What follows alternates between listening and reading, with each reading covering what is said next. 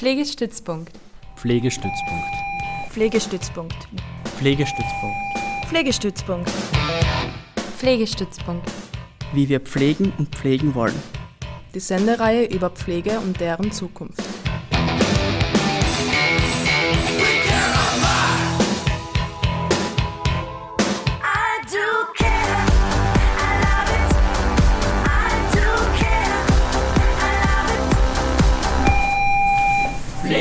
Pflegestützpunkt, wie wir pflegen und pflegen wollen. Hallo und herzlich willkommen bei der Sendung Pflegestützpunkt. Karin Schuster am Mikro. Die Zukunft unserer Gesundheit zwischen Profit und Solidarität. So lautet der Titel der heutigen Sendung und so titelte auch das Podiumsgespräch, welches im Rahmen der Attac Sommerakademie heuer im August in Dreiskirchen in Niederösterreich stattfand. Der Ankündigungstext stammt von der Website attac.at. Unsere Gesundheitsversorgung erlebt mit der Pandemie eine Belastungsprobe, die viele Probleme ins Zentrum der Aufmerksamkeit rückt. Jahrzehnte neoliberaler Kürzungspolitik haben Gesundheitssysteme weltweit ausgehöhlt und sind auch an Österreich nicht spurlos vorübergegangen. Die Versorgung hat große Lücken, der Kostendruck und die Belastung der Beschäftigten sind hoch und der Einfluss privater Unternehmen wächst. Welche Rolle spielen Profitinteressen heute im Gesundheitssystem?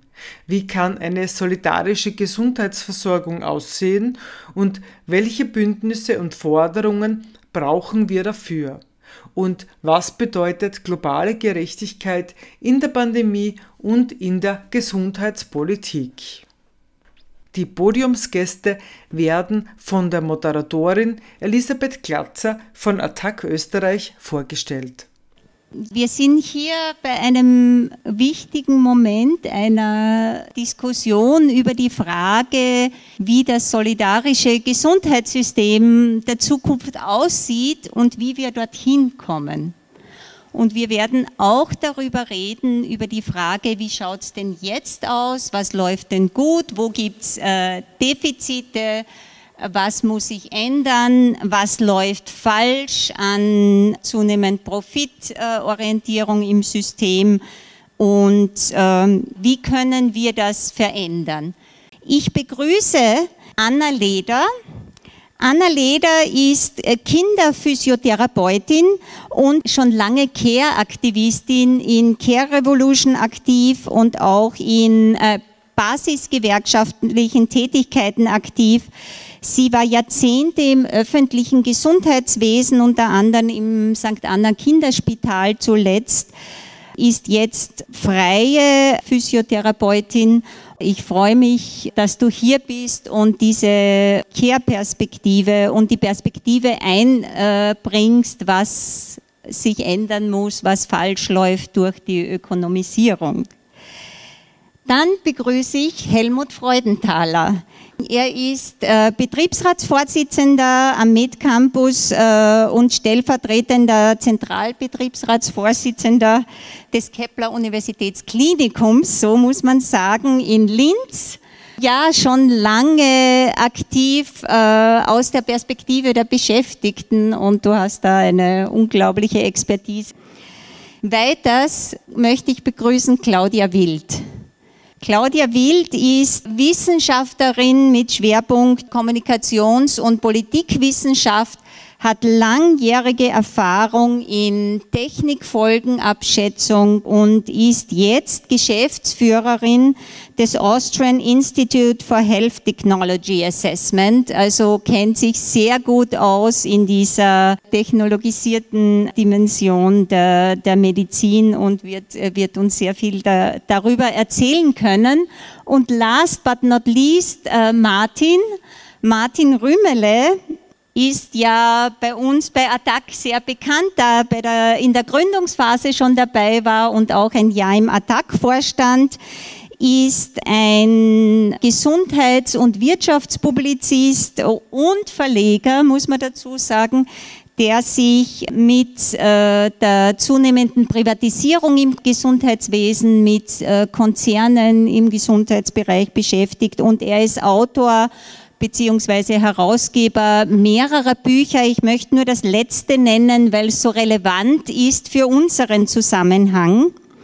Es heißt, wir denken Gesundheit neu, Kurzzeitenwende im Gesundheitswesen.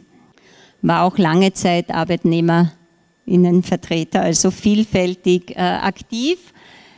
Herzlichen Dank, dass ihr alle da seid und äh, gerade diese Zeitenwende im Gesundheitswesen, die führt mich zur ersten Frage, nämlich der Frage, wohin wollen wir denn? Wie schaut denn ein solidarisches Gesundheitssystem aus, das wir anstreben äh, wollen? Und darf ich bei dir beginnen, Helmut Freudenthaler, dass du uns das aus der Beschäftigtenperspektive erzählst? Aus Sicht der Beschäftigten im Krankenhaus, und ich arbeite da 26 Jahre auch schon in diesem System, glaube ich, äh, wäre es am dringendsten, dass die Kolleginnen auch Zeit wieder bekommen, ihre Klientinnen, Patientinnen betreuen zu können, Gespräche mit ihnen führen zu können und so auch zum Heilungsprozess besser beitragen zu können, weil das ist jetzt momentan in den meisten Fällen nicht möglich und das frustriert die Kolleginnen im öffentlichen Gesundheitssystem sehr und führt auch dazu, dass sie an, an das Leistungslimit kommen. Daher würde ich sagen, das Beste wäre in einem so einem solidarischen System, wenn es da keine Unterscheidung gibt, welcher Mensch da jetzt krank zu uns ins Krankenhaus kommt und der einfach unabhängig von seiner Herkunft und sonstigen Kriterien auch die Pflege erhalten kann, die Behandlung erhalten kann, die sich die Kolleginnen auch vorstellen, weil da gibt es eine Riesenkluft zwischen dem, was die Kolleginnen im Krankenhaus sich vorstellen, wie sie gerne mit ihren Patientinnen arbeiten würden und wie es dann auch wirklich ist. Ein wichtiger Punkt dabei scheint mir auch zu sein, dass es in der Entscheidungsfindung zum Beispiel wird jetzt ein Patient aufgenommen, haben wir genug Betten, da immer noch auch einen wesentlichen Schritt braucht in einem solidarischen System, nämlich dass es auch in der Belegschaft so eine Art äh, solidarisches Prinzip gibt und, und alle mitentscheiden, ob wir die Ressourcen jetzt haben, einen Patienten zu operieren zum Beispiel oder auf eine Intensivstation in ein Bett zu betreuen oder auf einer normalen Station aufzunehmen. Das scheint mir jetzt noch sehr weit von der Realität weg zu sein, weil oft die Ärzte dann entscheiden, dass ein Patient aufgenommen werden muss und äh, gar nicht hinterfragen, ist überhaupt das Bett für den Patienten da oder haben wir die OP-Kapazitäten dafür. Und mittlerweile ist, es eh so, dass auch die Ärzte sich da ganz was anderes wünschen würden, als die Realität bei uns ist. Vielen herzlichen Dank für diese einleitenden Perspektiven und auch diese ganz wichtigen Perspektiven des äh, Andersdenkens auch und des Mitentscheidens, also demokratische Perspektiven der Zeit äh, des Pflegens. Du hast schon einiges angesprochen. Äh, wo würdest du jetzt äh, die wichtigsten Punkte sehen, die sich verändern müssen? Also wo läuft es falsch im Moment?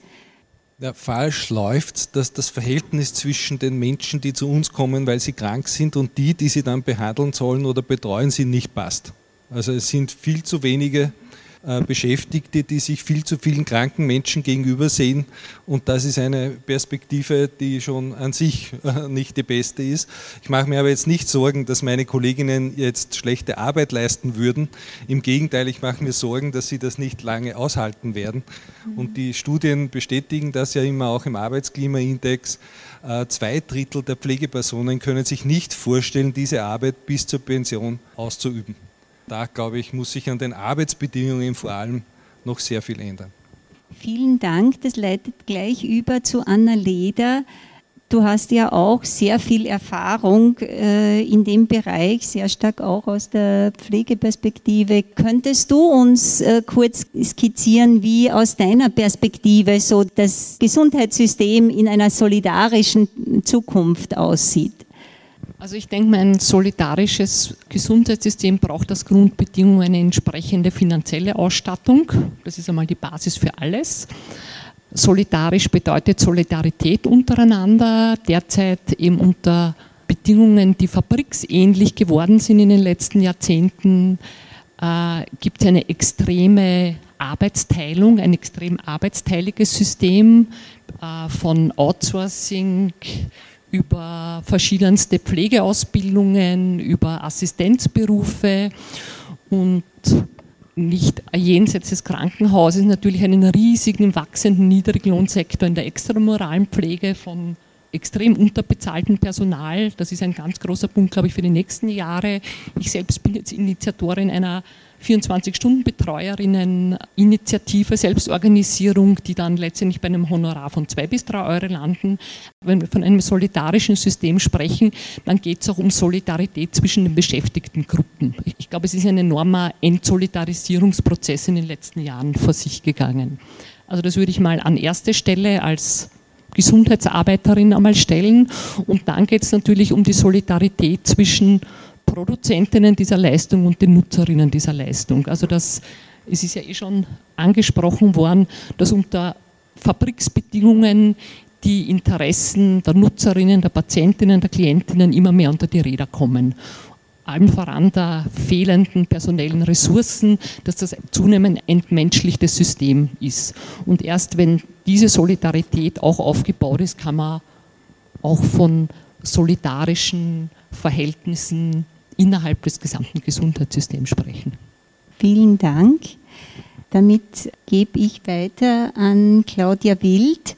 Wir haben in der Vorbesprechung auch darüber gesprochen, was dir wichtig ist, ist auch zu schauen, wenn wir von einem solidarischen äh, Gesundheitssystem der Zukunft reden, auch drauf zu schauen, was läuft denn gut, wo ist denn in Österreich, sind denn Standards, von denen Sie in anderen Ländern träumen, wie du gesagt hast.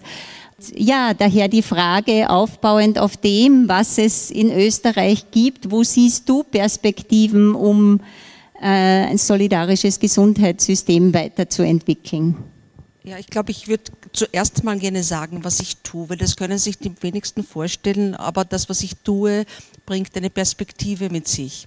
Ich mache wissenschaftliche Politikberatung, das mache ich natürlich nicht alleine, sondern wir sind ein Institut von 18 Personen für die Zahlerinstitutionen und für die Administration. Das sind wahrscheinlich jetzt aus Ihrer Perspektive die Bösen, die die, die Tür zumachen, aber in dem Sinne äh, schauen wir uns jene Leistungen an, die in neu ins System hinein wollen, also die neu, neu in die ähm, äh, Leistungskataloge hinein wollen, ob diese Leistungen denn überhaupt eine Evidenz äh, gezeigt haben, dass sie für den Patienten einen Nutzen bringen.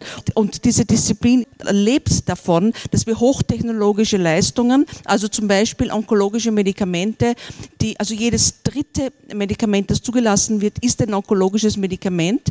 Und äh, die meisten von denen ähm, äh, bringen eine Lebenserwartung von drei Wochen bis drei Monaten mit hoher Toxizität. Also Toxizität bedeutet, dass die Menschen äh, ähm, in diesen drei Monaten, die man ihnen möglicherweise schenkt, weil nicht jeder ist ja, spricht ja auf ein Medikament an, nicht unbedingt eine bessere Lebensqualität haben. Das ist meine Perspektive, ähm, weil all diese hochtechnologischen Leistungen über unseren Schreibtisch marschieren. Deswegen würde ich ähm, äh, ein solidarisches Gesundheitswesen so definieren, dass jeder jeder, der in Österreich lebt, unabhängig, ob er jetzt eingebürgert ist oder nicht, eine angemessene Gesundheitsversorgung bekommt. Das Wort angemessen werden Sie von mir jetzt noch wahrscheinlich öfters hören, weil es darum geht, nicht über zu versorgen und auch nicht unter zu versorgen, sondern richtig zu versorgen. Richtig kann sein, dass ähm, eine, eine angemessene ähm, Leistung erbracht wird, wo die Wahrscheinlichkeit sehr groß ist, dass dieser Patient auch darauf anspricht, auf diese ähm, Medikamentierung und nicht, wenn der Angehörigendruck so groß ist, dass dieser äh, Patient das jetzt unbedingt haben soll. Und ähm, in diesem Sinne haben wir in Österreich eine gravierende Überversorgung, aber nicht nur in Österreich, sondern auch in äh, anderen westlichen Ländern, dass wir uns einer hochtechnologischen Medizin verschrieben haben. Dort haben wir Überversorgung, dort fließt das Geld hin, dort ist das Geld, das bei Personal nicht abhanden gekommen ist, also wo, weswegen wir also kein Geld fürs Personal mehr haben. Aber wir haben auf der anderen Seite sehr wohl auch eine Unterversorgung, eine Unterversorgung dort, wo bei Patientengruppen so wie psychiatrisch Erkrankten, neurologisch Erkrankten, keine Lobby haben, also wo nicht irgendwelche forschenden Mediziner oder die Industrie dahinter steckt, dass sie Märkte brauchen. Und ähm, in dieser Über Unterversorgung, die wir jetzt also nach der Covid-19-Krise jetzt schon merken und noch merken werden, dass die Psychiatrien überfüllt sind und ähm, die Anträge auf äh, Psychotherapien äh, dramatisch zugenommen haben. Also das lebt in Österreich nebeneinander. Wir können jetzt sagen, wir sind toll, wir haben die hochinnovative äh, Spitzenmedizin in diesem Land. Ja, stimmt, wir sind da toll, aber wir schießen vielleicht übers Ziel hinaus. Aber wir haben auf der anderen Seite eben diese, das, was ich noch unter Medizin verstehe, ähm, wo der Mensch mit dem Menschen arbeitet, ähm, um zu einer gemeinsamen, also zu einer Gesundung zu kommen.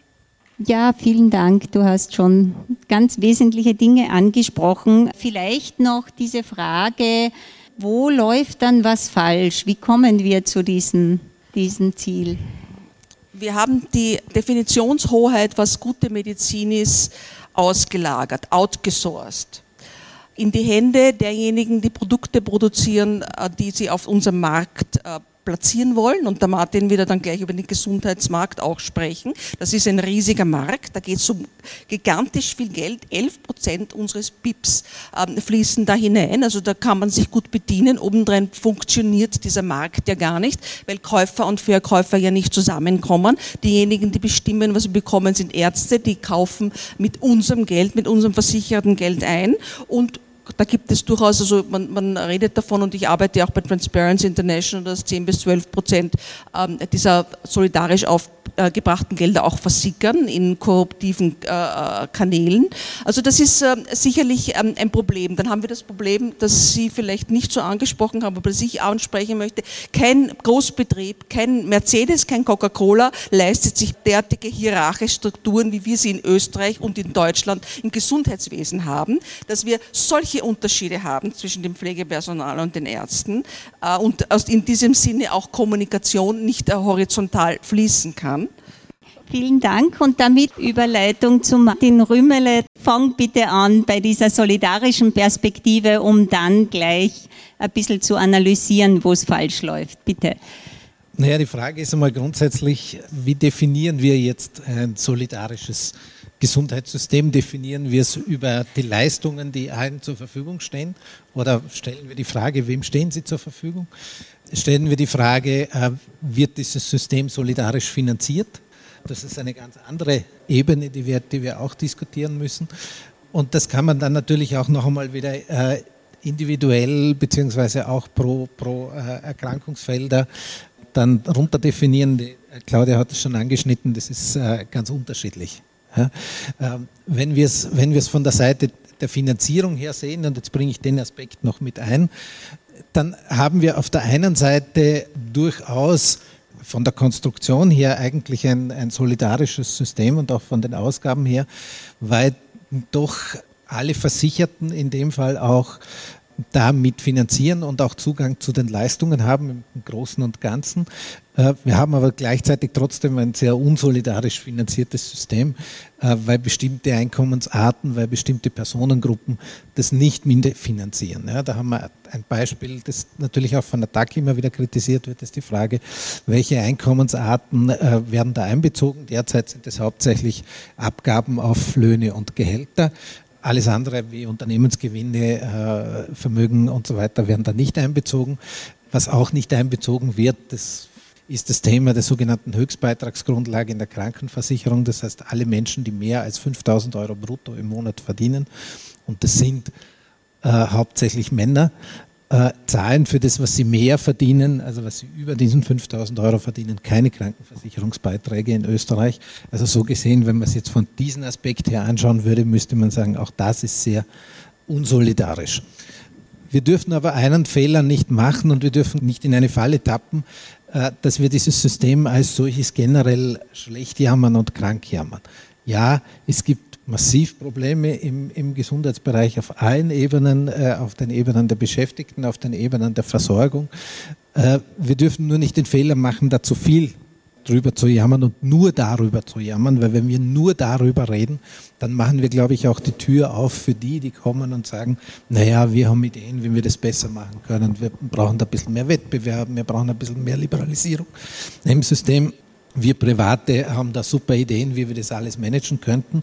Und da haben wir dann mit der Diskussion, die wir davor geführt haben, nämlich mit der Diskussion, wie schlecht ist das System, denen den Boden aufbereitet. Also diesen, diesen Aspekt sollten wir immer im Hinterkopf haben, wenn wir Probleme ansprechen im Gesundheitsbereich. Und die gehören natürlich angesprochen, aber wir sollten diesen Bereich immer im Hinterkopf haben, dass wir möglicherweise auch dann, dann Gruppen äh, den Boden aufbereiten, die das ausnutzen möchten ja, und in eine andere Richtung ausnutzen wollten, die uns dann im Grunde nicht recht ist mit der Diskussion. Also das ist äh, so das zweischneidige Schwert auch bei der Solidaritätsdiskussion innerhalb des Gesundheitswesens bei allen Problemen, die es da gibt. Ja. Wenn wir die Corona-Zeit anschauen, äh, dann haben wir im Vergleich zu vergleichbaren Ländern ja, äh, eigentlich in Österreich doch eine relativ gute Situation gehabt. Bei allen Problemen, die es natürlich gab, aber wenn wir das mit anderen Ländern äh, vergleichen, dann ist da Österreich noch relativ gut durch die Situation gekommen.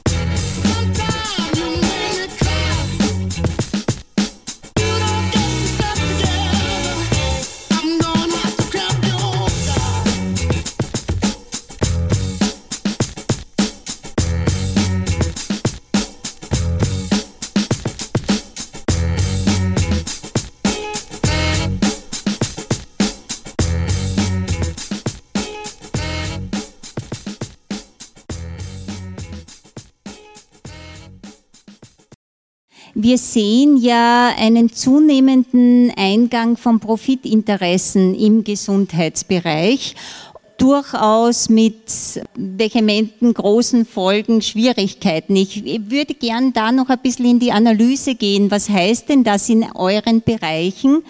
Bitte, Martin, äh, doch noch zu dieser Perspektive zunehmende Profitinteressen, die sehr stark dominieren, nämlich in vielen Bereichen bis hin zur Ausbildung, wie wir ja wissen. Ne? Bitte.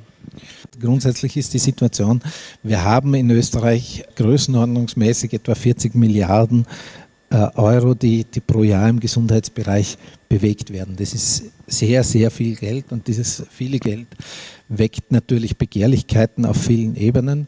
Wir haben grundsätzlich zwei Tendenzen und zwei Stränge. Der erste Strang ist der, der von der Finanzierung kommt, wo, wo äh, viele Unternehmen äh, oder auch, auch Vermögende möglichst wenig in das System einzahlen wollen.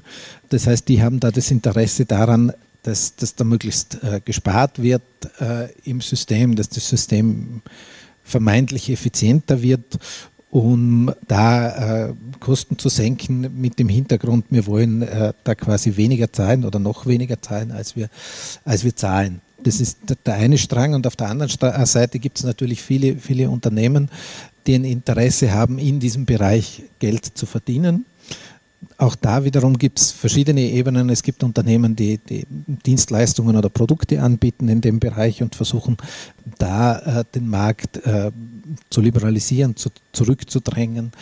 Solche äh, Institute auch wie, wie das äh, von, der, von der Claudia sind da nicht sehr gerne gesehen, weil die das natürlich dann auch entsprechend bremsen. Ähm, und da gibt es viele Bereiche her. Da gibt es eben bei den, bei den Produkten auf der einen Seite, aber auch bei Dienstleistungen. Es gibt äh, Spitalsträger, private, äh, die hier gerne öffentliche Einrichtungen übernehmen würden, um, um äh, Gewinn zu machen. Es gibt äh, Anbieter im Bereich der, der Versicherungen, äh, der Privatversicherungen. Wir dürfen nicht vergessen, dass in Österreich 2,8 Millionen Menschen in Österreich haben eine private Krankenzusatzversicherung. Das heißt, da haben wir schon einen sehr großen privaten Markt, auch der für sich auch schon durchaus nachfragewirksam in diesem Bereich ist und wo es, auch Anbieter und Dienstleister gibt, die allein in diesem Markt auch, auch leben können und, und wirtschaftlich leben können. Das ist das ganze Themenfeld der Wahlärztinnen und, und Wahlärzte, die eben so einen großen Markt vorfinden, dass sie sagen können, äh, wir können uns das auch, auch durchaus persönlich leisten, dass wir nur in diesem Bereich unsere Dienstleistungen anbieten, weil wenn es da 2,7 Millionen Versicherte gibt, die, die äh, für uns in Frage kommen, und dann kommt noch ein Teil dazu, die, die in der Lage sind, sich das zu leisten, dass sie es privat zahlen, dann ist es so ein großer Markt, dass er wirklich für das äh, öffentliche System auch ein Konkurrenzmarkt schon in der Zwischenzeit ist. Und äh, dann gibt es natürlich den ganzen Bereich, wo viele Consulting-Unternehmen unterwegs sind, die in allen öffentlichen Einrichtungen tätig sind, denen erklären, auch unter der Diktion, ähm, wir müssen sparen, wir müssen effizienter werden, in den öffentlichen Einrichtungen auch in der Wirklichkeit schon teilweise äh, private Managementsysteme einführen als, als Berater, als Beraterinnen und, und da dann auch das öffentliche System unter Druck bringen. Also es gibt von ganz vielen Seiten, gibt es hier Einfallstore von Privatisierungsbestrebungen, von Liberalisierungsbestrebungen mit dem Ziel, dieses System in irgendeiner Form auszuhöhlen oder da quasi von diesen 40 öffentlichen Milliarden äh, möglichst große Stücke rauszuschneiden. Vielen Dank. Da hast du ja ganz drastisch geschildert, wo es notwendig ist, gegenzusteuern auch.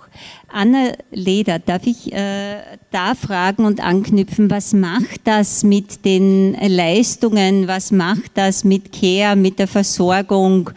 Wo braucht es da Änderungen?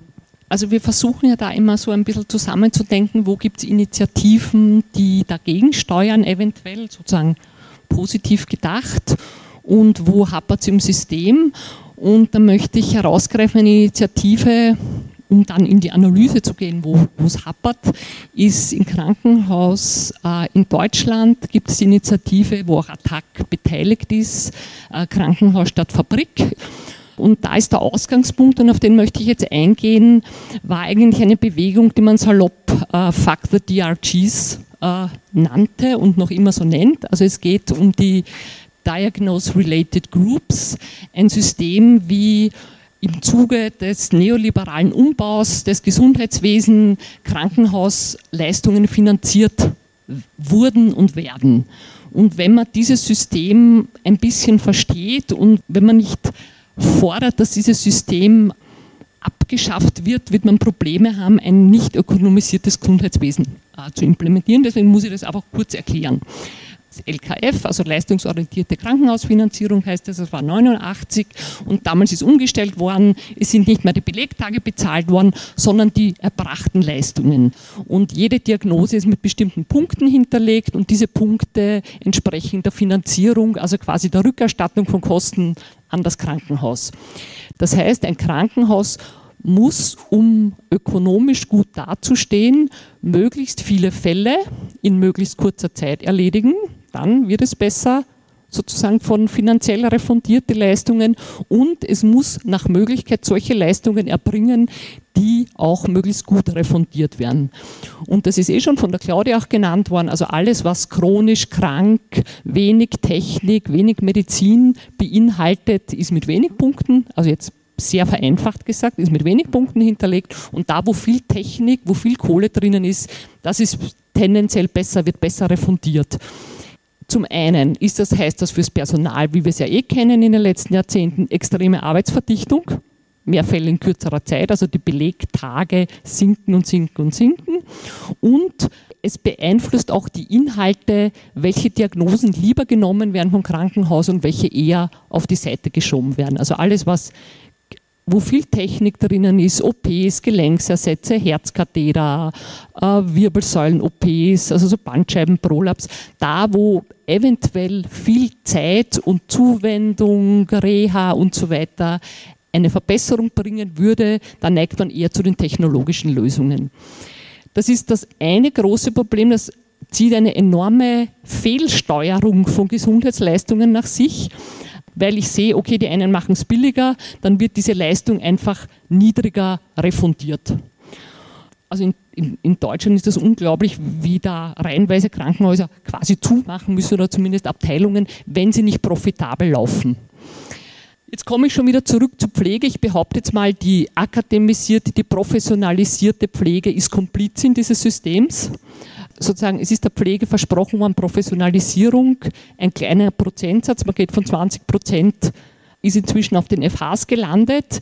Die nehmen in der Regel Managementfunktionen ein, Führungsfunktionen ein, sitzen in der Qualitätssicherung und arbeiten, wie ich behaupten würde, an einer fragwürdigen Qualitätssicherung, nämlich es geht um Kennzahlen, es geht um Leistungen, die gebracht werden müssen und inzwischen ist in der Pflege keine Sekunde mehr Beziehungsarbeit drinnen.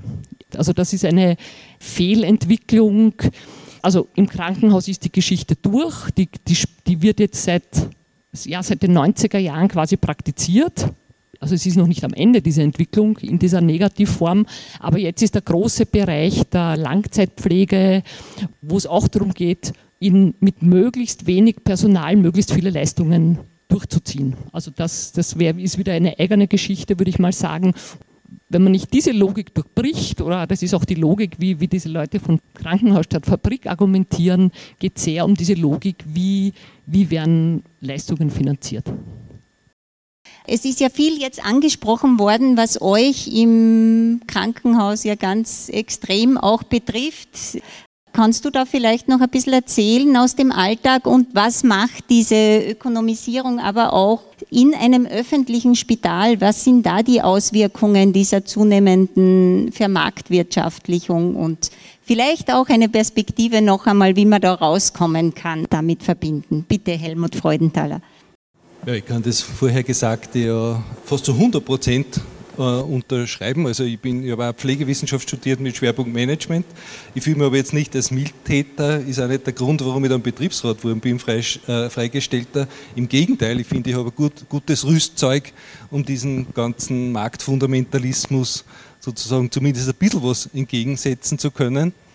Wo, wo, ich ein bisschen andere Sicht auf die Dinge habe, ist, dass, dass auch die Studentinnen, glaube ich, die jetzt auf den FHs auf, ausgebildet werden, eine andere Vorstellung auf die Arbeit haben, als sie dann von ihnen möglicherweise oder sogar ziemlich sicher erwartet werden wird.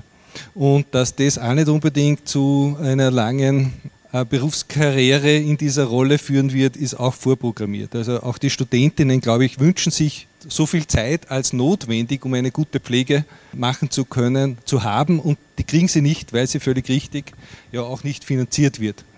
Äh, ich sehe das auch als ganz wichtigen Punkt und dass auch nicht nur ich, sondern auch andere Pflegeexpertinnen in Österreich und vor Jahren wurde schon diskutiert, ob nicht ein Qualitätskriterium hier eingeführt werden sollte, das auch Auswirkungen auf äh, leistungsorientierte Krankenhausfinanzierung hat. Also ich persönlich habe das auch mal eingebracht in der Arbeiterkammer Oberösterreich, wurde sogar in eine Broschüre dann gegossen, dass es ein Kriterium braucht, das den Managern vorgibt, wie viel Pflege müssen sie vorhalten, um überhaupt nicht Punkte abgezogen zu bekommen.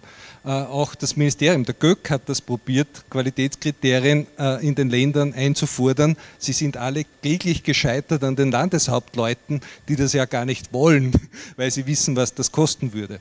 Also bei uns in Oberösterreich haben sie aus diesem Grund äh, 1996 schon PPR, also Pflegepersonalregelung, nicht in Kraft gesetzt, weil sie wussten, das würde 100 Millionen Euro im Jahr kosten und daher haben sie das im Landtag nicht beschlossen. Also ich sehe da auch die Finanzierung und das, äh, sozusagen das System der Finanzierung in, im öffentlichen System auch ganz äh, als zentraler Punkt und diese Kriterien, die da eine Rolle spielen. Aber was ich auch erlebe, ist, ähm, wir sind ja ein, ein, junges Universitätsklinikum in Linz und dass wir das geworden sind, also vier Krankenhäuser zu einem Universitätsklinikum zusammengeführt wurden, äh, hat Versprechungen im Voraus gebraucht, die wir nicht erfüllen können. Nämlich äh, im Wissenschaftsministerium äh, und im Gesundheitsministerium wurde dann gesagt, wir machen das billiger als alle anderen. Wir trennen die Kosten zwischen Lehre, Versorgung und Forschung und das wird alles viel transparenter. Äh, wenn man aber weiß, dass vorher schon äh, besonders das, das allgemeine Krankenhaus der Stadt Linz nur auf Spitzenmedizin ausgerichtet war und überall anders nur mehr effizient gestaltet war, äh, dann, dann kann das nicht aufgehen, weil, weil eine, junge, eine junge Universitätsklinik oder die Kliniken, die 51, die es da gibt, die brauchen ja eine Anlauffinanzierung. Das geht ja nicht. Man kann ja nicht sagen, die Ärzte und Pflegepersonen, die vorher die Versorgung der Bevölkerung sichergestellt haben, machen jetzt noch Lehre und Forschung nebenbei mit. Wann sollen sie das machen und, und wie soll man diese Kompetenz aufbauen? Ich hätte mir vorgestellt, unter einer Linzer Prägung eines Universitätsklinikums, dass die Medizinstudenten wirklich an der Hand genommen werden von den Lehrstuhlinhabern äh, und, und dass diese ganze Ausbildung auf eine menschliche Ebene zurückgeführt wird und nicht noch mehr Effizienz. Und wenn ich das sehe, was unsere Physiotherapeutinnen zum Beispiel, was die da täglich leisten und wie viel Folgeschäden äh, die sozusagen verhindern, weil sie frühzeitig die Patientinnen äh, zum Trainieren bringen und, und sie anleiten zum Gesundwerden. Äh, ist unglaublich und daher würde ich mir wünschen, dass es auch da noch viel mehr in diese Richtung wissenschaftlich begleitet wird und man sich ansieht, was bringt denn das überhaupt? Weil wir reden immer von dem, es wird ja nicht finanziert, darum gibt es auch kein Geld dafür, aber ist der Anteil dieser Zeit für die Pflege und Therapie eines Patienten nicht äh, tatsächlich auch Geld wert? Vielleicht kannst du kurz, Claudia Wild, noch einbringen, diese Perspektive. Wir haben von der Privatisierung gesprochen und äh, dieser Trieb hin zu Hochtechnologisierung hat sicher sehr viel zu tun, auch mit den Profitinteressen, die dahinter stecken. Wir haben ähm, hier am Podium schon über Komplizen gesprochen. Ich möchte das Wort ähm, Komplizenschaft auch noch einmal in den Mund nehmen, weil in den 80er Jahren hat die Industrie, die Ärzteschaft sich als Komplize genommen und wenn man sich die äh, gesamte postgraduale äh, Fortbildung an, anschaut und inklusive der Konferenzen, dann werden die ausschließlich, exklusiv, 100 Prozent von der Industrie bezahlt. Und dort lernen sie natürlich nicht, äh, dass es sowas wie einen natürlichen Werdegang einer Krankheit gibt, äh, dass es ein Aussitzen einer Krankheit gibt oder auch, dass es ähm, außer Medikamente andere Möglichkeiten gibt, mit einer Krankheit umzugehen oder nämlich auch mit sich selbst umzugehen. Das wird ja auf Konferenzen, das hat keinen Neuigkeitswert oder keinen, ähm, äh, keinen Aufsehen, so Aufsehenheitscharakter nachdem die äh, öffentliche Hand jetzt immer mehr darauf schaut, diese Komplizenschaften auseinanderzubrechen, sprich, dass, dass Einkäufe im Vier-Augen-Prinzip passieren müssen und nicht durch eine Person passieren müssen, haben sich ähm, die, äh, diejenigen, die den Markt bearbeiten wollen, verstärkt auf Patientenverbände gestürzt. Und wenn man sich wiederum systematisch Patientenverbände anschaut, wie die gesponsert sind, die sind wiederum nur und ausschließlich von Produkteherstellern gesponsert und auch dort werden ähm, die Patienten ähm, bestrahlt mit den immer gleichen Informationen, als ob es nichts, als ob es keine andere Medizin gibt. Das heißt, diese, ähm, deswegen sage ich ja, diese Deutungshoheit, was Medizin ist, wird uns in unseren Kopf eingegeben, wenn wir uns nicht vehement dagegen äh, wehren, dass es eine andere Art von Medizin gibt und die sitzt hier am Podium vertreten.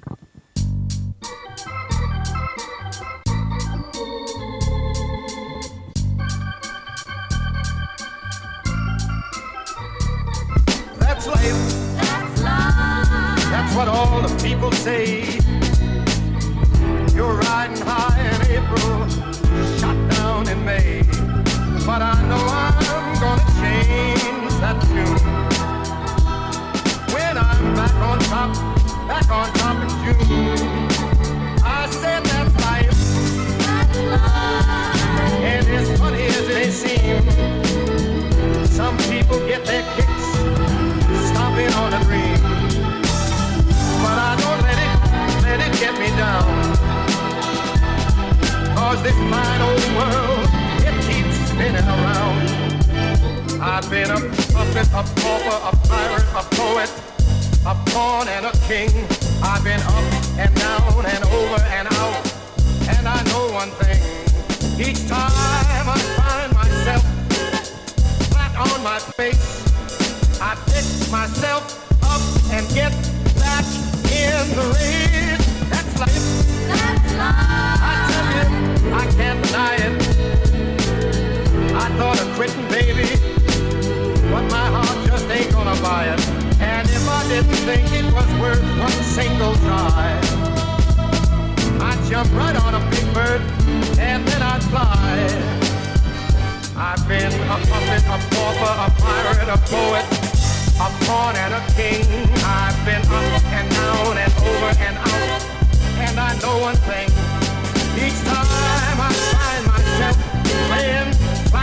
face, I just pick myself up and get back in the race. That's life. That's life. And I can't deny it. Many times I thought of cutting out, but my heart won't buy it. But if there's nothing shaking come this here July, I'm gonna roll myself up in a big ball and die. My,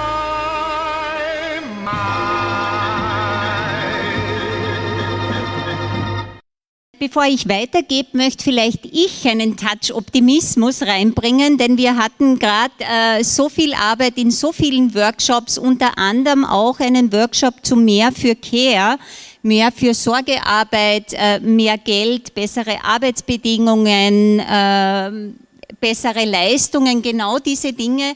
Und da formiert sich gerade ein Netzwerk, wo ADAC dabei ist, aber auch viele andere Organisationen, Initiativen, auch Gewerkschaften dabei sind. Und wir sehen da, dass da eine Dynamik dahinter ist und da zunehmendes Interesse ist. Es gab schon zwei Aktionstage konkret, wie viele von euch wissen. Also da würde ich schon eine Portion Optimismus reingeben, dass da jetzt auch zunehmend diese Kämpfe ausgeführt werden, benannt wird, versucht wird zu vernetzen. Wir wissen ja, einfach ist es nicht, sondern Schritt für Schritt äh, zu schauen, wie können wir denn diese Auseinandersetzung führen, welche Strategien führen uns dazu, dass wir mehr Gewicht bekommen, mehr Leute gewinnen. Und ich möchte euch vielleicht jetzt bitten, in der weiteren Beantwortung auch schon darauf einzugehen, auf diese Perspektiven. Wo funktioniert denn was? Wo gibt es denn schon Ansätze? Gerade bei euch ja auch sehr viele. Selbst wenn viel zu tun ist, das wissen wir. Aber Schritt für Schritt glaube ich, äh, können wir da Energien in die richtige Richtung äh, lenken. Bitte, Helmut. Ja, die Verdi ist ja da sehr erfolgreich in Deutschland mit, dem, mit der Methode, den Arbeitskampf zu führen. Ich habe heute einen Workshop gehalten über einen Arbeitskampf, den wir geführt haben im Keploni Klinikum mit dem, äh, dem Organizing-Prinzip im Hintergrund. Und äh, im Grunde heißt es, wir glauben, dass man, wenn man mit den Leuten ins Gespräch kommt äh, und äh, die, die, Forderungen gemeinsam oder die Notwendigkeiten gemeinsam mit den Kolleginnen verschriftlicht und aufstellt und diese Schritte und Eskalationsplan macht, dass man dann erfolgreicher ist, als wenn ein Stellvertreter irgendwo irgendwas mit einem äh, Manager oder Politiker bespricht. Es ist aber beinharte Arbeit, das mache ich jetzt schon sehr viele Jahre und ich glaube, meine Kolleginnen im Gesundheitssystem sind immer noch zu wenig politisch sensibilisiert. Also unser oberster Eigentümervertreter ist der Landeshauptmann und ich glaube, den meisten ist nicht bewusst, dass wenn Sie jetzt in Oberösterreich im September zur Landtags- und Gemeinderatswahl gehen, dass Sie da die nächsten fünf Jahre mitentscheiden, in welche Richtung Politik auch im Gesundheitsbereich gemacht wird. Das ist das, was ich erlebe, ist aber jetzt nicht mein Ansatz. Das ist jetzt nur so eine Feststellung.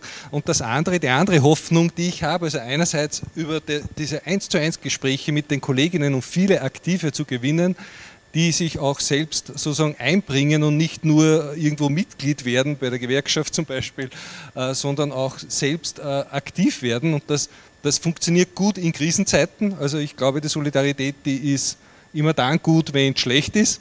Äh, Sobald es besser wird, äh, ist die Solidarität schon wieder sehr stark sinkend. Das ist jetzt meine äh, Erfahrung. Also da gibt es diese Einschränkung. Je schlechter das wird, umso besser wird man organisieren können. Das glaube ich schon. Und das wird kommen. Also das glaube ich auch. Wenn, da ändert sich jetzt nichts Gravierendes, dass es jetzt besser werden würde, nicht im öffentlichen System, äh, im privaten System, äh, ja. Also da, da verlieren wir, glaube ich, schon jetzt einige Kolleginnen dorthin, weil die auch auch nicht diesen Versorgungsauftrag haben. Und auch ich habe das mit den Hebammen bei uns schon gemacht. Auch wir haben der Gesundheitslandesrätin gesagt, sie hat den Versorgungsauftrag und nicht die Hebammen bei uns in der Klinik. Und das hat was gebracht. Ja. Auch auf der Frühgeborenen-Intensivstation haben wir so äh, gearbeitet und die Kolleginnen, die dort jetzt arbeiten, die haben ein Bewusstsein entwickelt, äh, eine Selbstwirksamkeit gespürt. Und ich glaube, das ist so ein Ansatz, den wir brauchen. Das Zweite, was ich glaube, ist, äh, die Medizin wird auch weiblicher. Und äh, das hat schon seine Vorteile. Also ein, Krankenhaus ist ja per se ein Frauenbetrieb. Äh, da gibt es ja ein paar Techniker, dann gibt es ein paar wenige Pfleger und, und die Ärzte werden auch immer weniger. Und da weiß man schon auch, dass viele Ärztinnen ja gar nicht diese Mentalität mitbringen, ich will alleine irgendwo sitzen und viel Geld verdienen, sondern dass die das gemeinsam viel mehr schätzen. Also da sehe ich auch eine Chance, indem dass immer mehr Frauen da äh, auch dazukommen, äh, dass, dass sich da auch was ändern kann. Aber nicht, ohne dass die politischen Entscheidungsträger unter Druck geraten. Und äh, ein Geschäftsführer ist ja auch nur eine Marionette mit einem Fünfjahresvertrag. Die kollegiale Führung auch genau dasselbe. Also das, das, das Bewusstsein muss einmal wachsen, dass das eigentlich die schwächsten Personen sind, denen man gegenüber sitzt und von denen braucht man sich nichts erwarten. Wenn die was anders tun, als, äh, als in den leistungsorientierten System sozusagen Geld bringt, dann werden sie abbestellt. Das ist ganz logisch. Daher brauchen wir von der Politik dringend andere Finanzierungsregeln und da muss die Qualität der Versorgung eine Rolle spielen und es muss auch Geld für diese Tätigkeiten geben. Und da sehe ich leider genauso düster. Also wir haben jetzt in Oberösterreich Wahl. Ich gehe nicht davon aus, dass sich die politischen Mehrheitsverhältnisse sehr stark verändern und da werden die nächsten fünf Jahre dieselben Leute dieselben Dinge weitermachen. Weiters. Martin Rümerle. Das sind zwei Dinge. Es gibt zwei so, so Dogmen, die in der öffentlichen Diskussion für, für Gesundheit immer wieder kommen. Das eine ist, das System ist zu teuer und wir haben kein Geld. Und das andere ist, äh, das Private ist grundsätzlich immer besser und äh, Fortschritt nur, nur über Private möglich. Und wenn wir das auch in Diskussionen mitnehmen, wenn ihr das auch in Diskussionen mitnehmt, die dazu kommen, dass das eben nicht so ist, dass es an sich genügend Geld gibt, dass wir das auch finanzieren können, dass äh, wir da auch an sich keinen Spardruck im System haben, dass es nicht so ist, dass dieses System, äh, dass im System gespart werden muss. Es muss das Geld anders verteilt werden, das ja, das auf jeden Fall. Und der zweite Bereich ist eben der, dass es nicht nur so ist, dass die Privaten das besser machen würden. Wir sehen das im, im Pharmabereich. Wir haben nur ein Beispiel auch bei den Impfstoffen. Wir haben durchaus einen Impfstoff, der überhaupt von der öffentlichen Hand entwickelt, in der Finanzierung entwickelt wurde und auch, auch öffentlich entwickelt worden ist. Das ist AstraZeneca, deswegen gibt es Leute, die sagen, deswegen ist er auch besonders in der Kritik. Also es ist prinzipiell nicht so, dass nur die Privatwirtschaft und die Pharmaindustrie das kann. Das gilt auch für viele andere Bereiche im Gesundheitswesen. Auch im Bereich der Fortbildung, was du angeschnitten hast, ist es so, dass es durchaus Ideen gibt zu sagen, äh, na, wir finanzieren halt die Fortbildung öffentlich.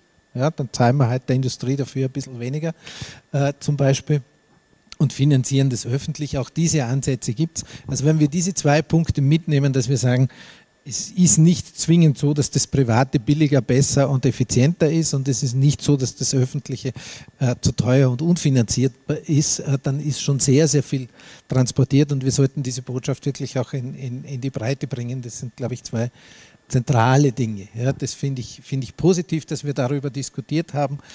Im Bereich der Prävention lässt sich sehr, sehr viel tun. Da müssen wir uns auch bewusst machen, was Gesundheit oder was gesund hält und was gesund macht, beziehungsweise was krank macht. Und da spielt Gesundheit in sehr viele Bereiche hinein oder umgekehrt, da spielen sehr viele Bereiche in die Gesundheit rein. Einkommen, sozialer Status, Bildungsniveau, Bildungssystem, Umwelt, Verkehr, das sind alles Faktoren, die, die gesund halten. Anna Leder, darf ich dich bitten, du bist ja auch Initiativ- und Initiatorin eines Netzwerks, einer Interessenvertretung. Vielleicht kannst du davon als dieses äh, positive Beispiel auch erzählen, was ihr da macht und wie ihr da arbeitet. Also ich möchte mich da an den Helmut anschließen. Es braucht selbstwirksame, selbstermächtigte, selbstorganisierte Menschen, um etwas zu verändern, wenn wir eine andere Gesellschaft wollen.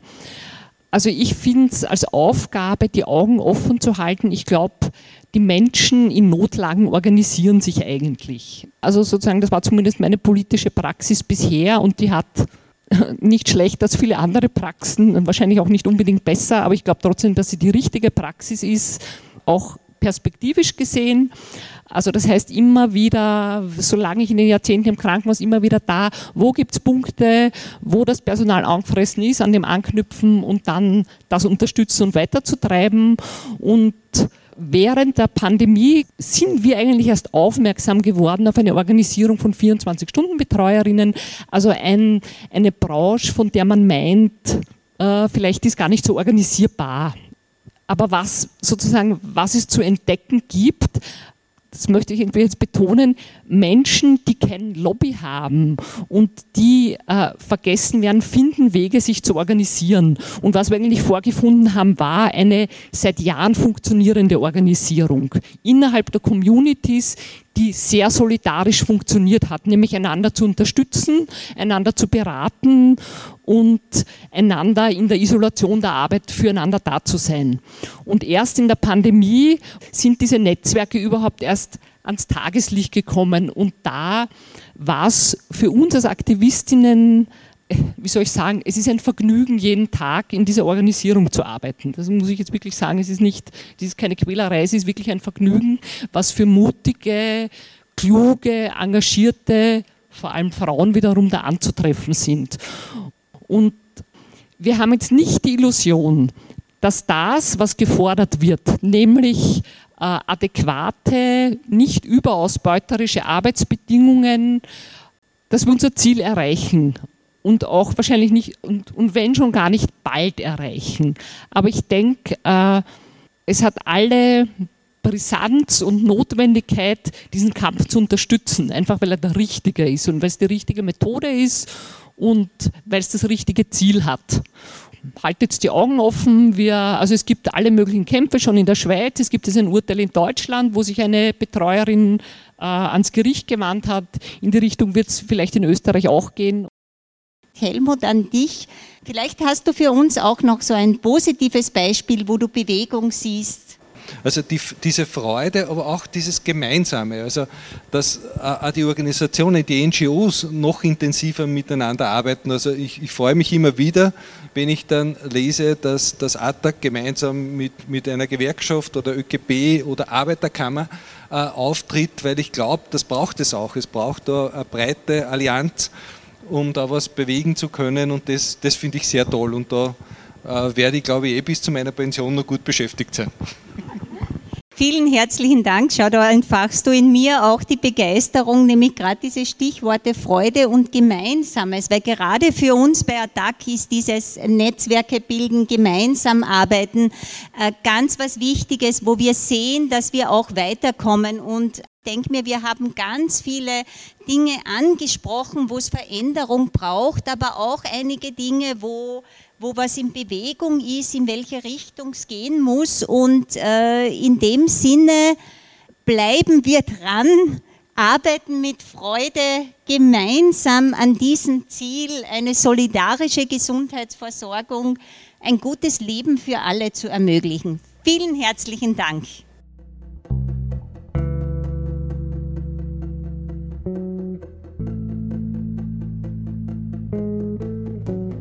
Er macht die Augen auf und druckt aufs Knipfel drauf.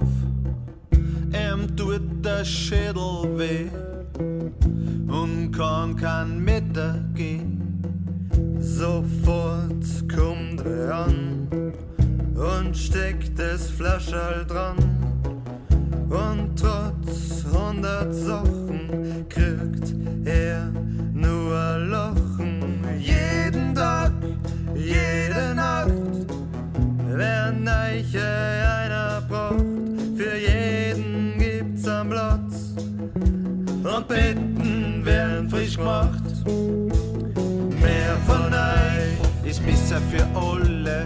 Mehr von euch ist besser für uns. Mehr von euch schafft Sicherheit. Mehr von euch schafft Lebenszeit. Damit morgen die Welt noch steht, wär's mit Hirn und Herz einfach besser geht. Mehr von euch ist besser für alle. Mehr von euch ist besser für uns.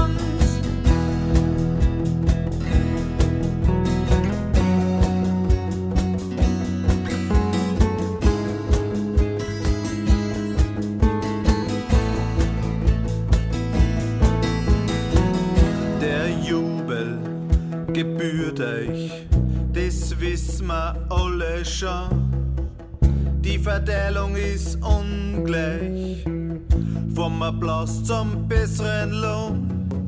So wie ihr die Menschen als Menschen behandelt, während euch keiner schont, kehrt ihr würdig entlohnt. Tag und Nacht wird die Arbeit gemacht.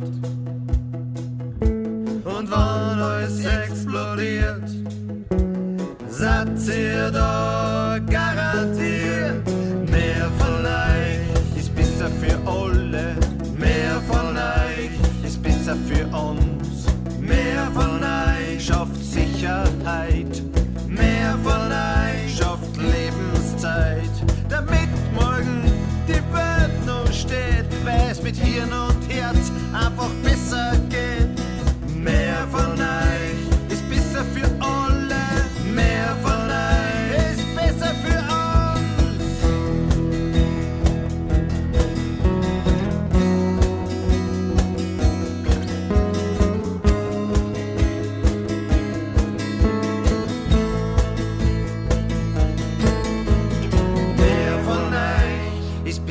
für alle.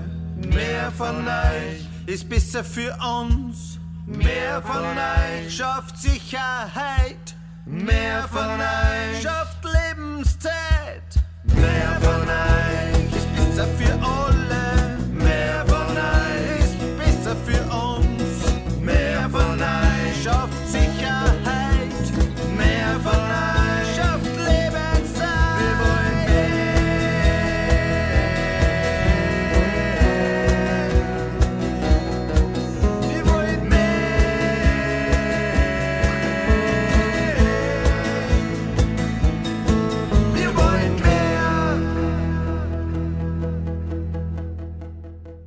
In der Ankündigung zur heutigen Sendung auf helsinki.at findet ihr weiterführende Links, nämlich zur gesamten Podiumsdiskussion. Heute war ja nur ein Ausschnitt daraus zu hören. Und dann das Lied bzw. das Video Mehr von uns von der Gruppe Haus gemacht. Weitere Musik kam heute von Proletas. Am Ende der Sendung lade ich euch noch herzlich ein zur Podiumsdiskussion im Rahmen vom Projekt Pflegestützpunkt. Auf in eine sorgende und nachhaltige Gesellschaft. Diese findet am 20. September um 18.30 Uhr im Geriatrischen Gesundheitszentrum der Stadt Graz statt, im Albert-Schweitzer Hörsaal. Bitte beachtet die aktuellen Covid-19-Schutzmaßnahmen. Ich wünsche euch einen schönen Tag, alles Liebe, ciao.